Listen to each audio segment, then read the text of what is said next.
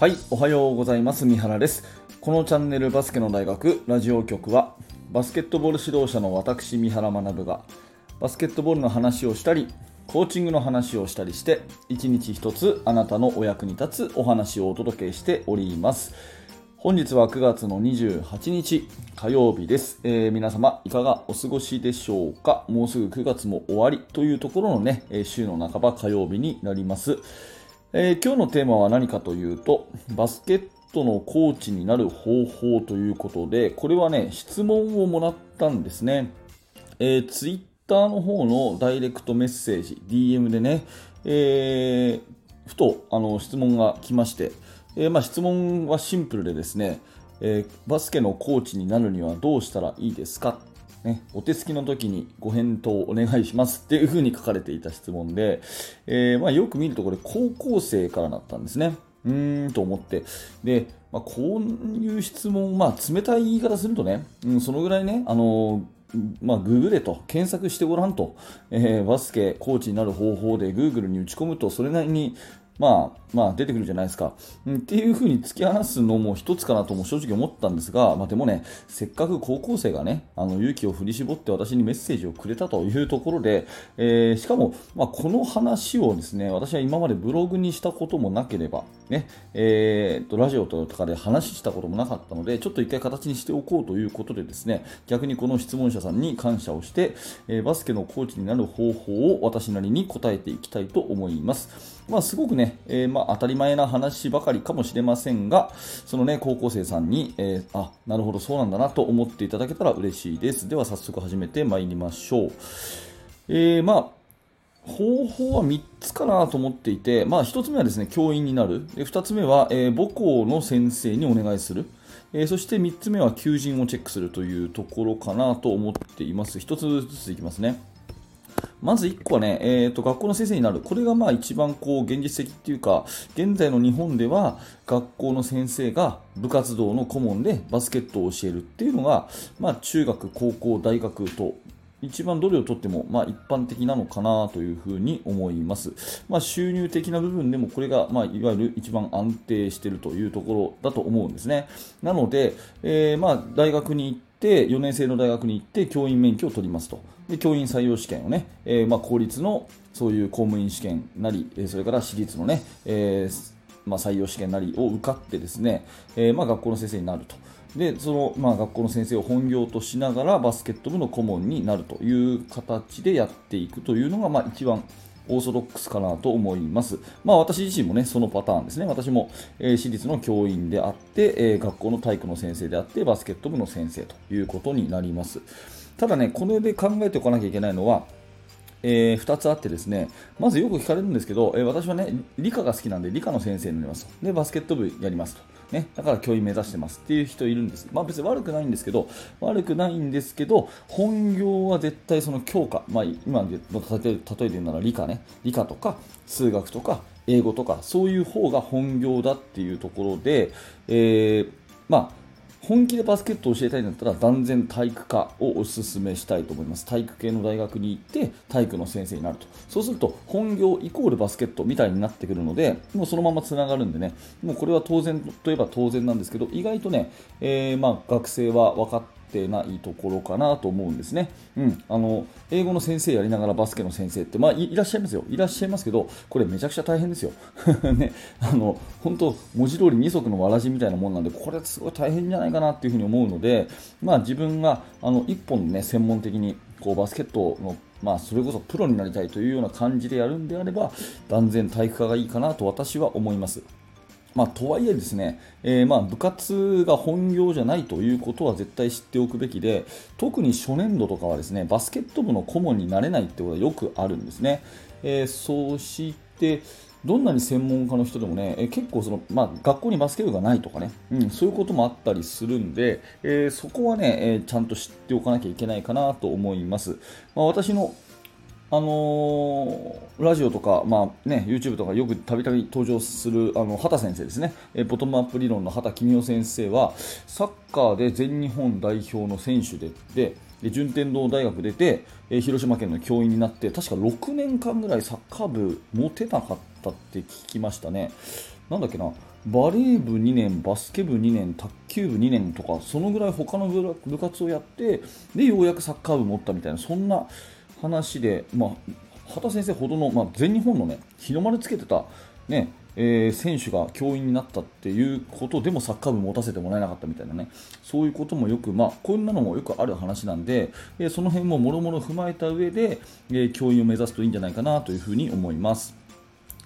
えー、そしてですね2つ目は、まあ、自分の母校の先生にお願いするというところで、まあ、要はですねあの自分の出身の、うん、高校生だったら 自分の出身の中学とかミニバスの、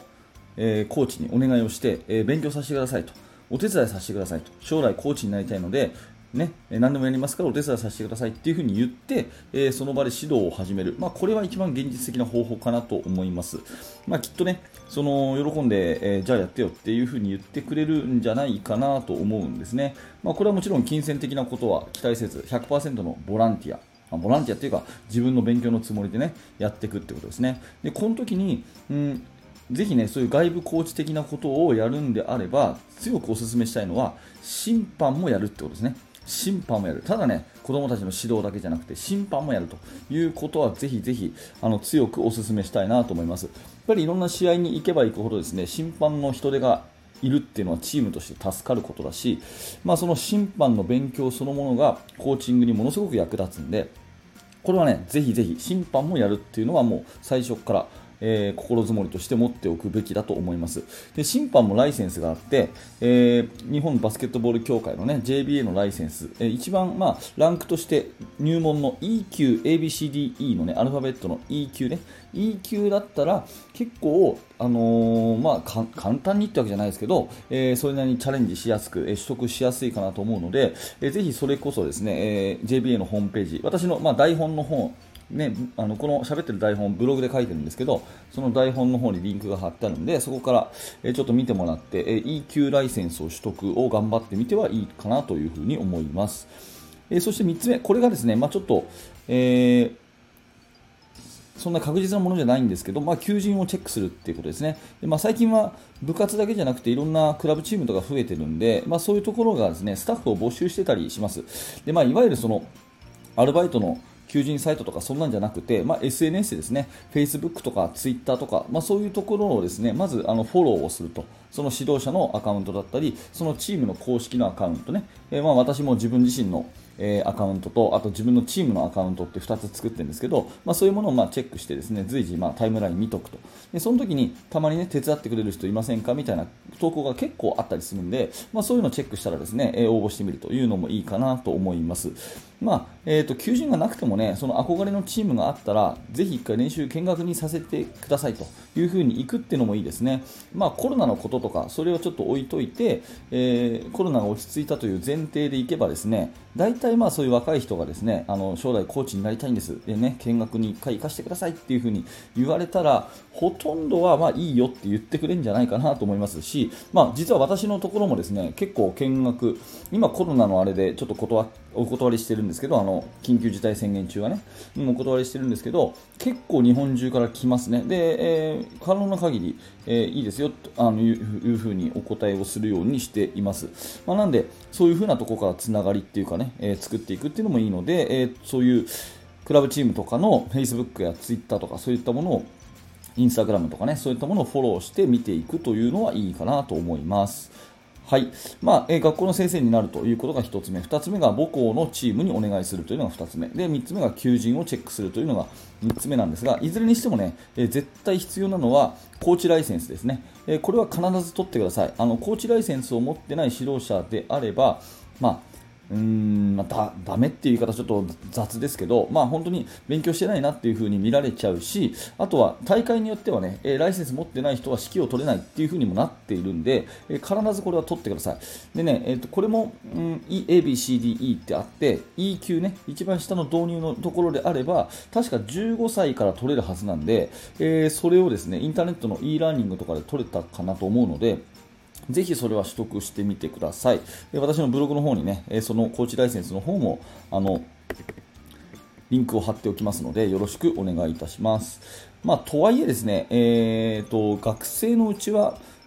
うんまあ、すぐにコーチをやるっていうよりも現役をなるべく続けてプレーを頑張った方がいいと思います。っていうのも、まあ、現役っていうのはその今しかできない中学生、高校生、大学生のうちしかできないというものじゃないですか。でそれに比べてコーチっていうのはその後ね、えー、まあ20歳で現役を引退したとしたら、ねえー、60歳、70歳までね4 50年できるわけですよ、まあ、極端な話ね。ということを考えると本当にその現役で輝ける5年、10年というのは本当に貴重だしその選手としての経験というのはもう完全にコーチとしての基礎になりますよね。だからその辺はね、あのなていうかな、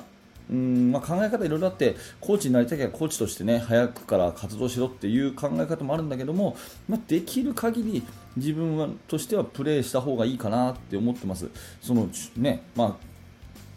例えて言うならさこの前ねあのオリンピックでメダルを取ったあの選手たちがさコーチになりたいってなったらどっかしらできると思いません？ですよね。NBA の、ね、レブロン・ジェームズが僕は将来コーチになるってなったらどっかできるしめちゃめちゃすごいコーチになれそうじゃないですか。っていうぐらいやっぱりその選手としてのキャリアっていうのは自分自身の経験と周りのその信頼みたいなものにもつながるんで、まあ、やっぱりどこどこでプレーしてましたっていうのってねあの自分自身のためにも周りの信頼のためにもやっぱり、えー、現役のうちはプレー頑張った方がいいかなと、まあ、それはね二度と手に入らないものなんですね。もう私自身がやっぱり今もう持ってないものは現役としてのプレー私はね、えー、B リーグの選手でもなかったしそういう特筆特筆すべき選手としてのキャリアは何もない人なんでもうそれがないことは唯一悔しいものって言ってもいいぐらいですね。なのでそういうものはね、えー、若い頃のうちしか手に入らないので高校生で現役やれるであれば現役をね頑張ることをお勧めしたいと思いますということでございました。はい、ちょっといつもより長くなりましたが、今回はバスケのコーチになる方法ということで、まあ、主に3つ、ね、1つ目は教員になるということと、2つ目は、えー、自分の出身のチームのコーチをやらせてもらうということ、そして3つ目は、えー、求人をチェックしておくという、まあ、この辺のところでアンテナ張って活動していただければということですよね。で、審判、コーチのライセンスは絶対に取っていきましょうという話。まあ、とはいえね、学生のうちはできる限りプレーをしてね、自分の中に経験を、財産を積み上げていった方がいいですよ。そんなお話をさせていただきました。えー、まあ、このね、ツイッターで質問をいただいた高校生さんに届けばいいなと思っておりますし、まあ、これを聞いてね、一人でも多くの人に何らか気づきのヒントになれば嬉しいなと思っております。はい、ありがとうございました、えー、このチャンネルはいつも毎朝バスケットボールの話をお届けしているラジオ番組です。面白かった、興味が持てたという方がいらっしゃったら、えー、ぜひですね、チャンネルのフォロー、えー、YouTube のチャンネル登録よろしくお願いいたします。はい、えー、本日もありがとうございました。三原学でした。それではまた。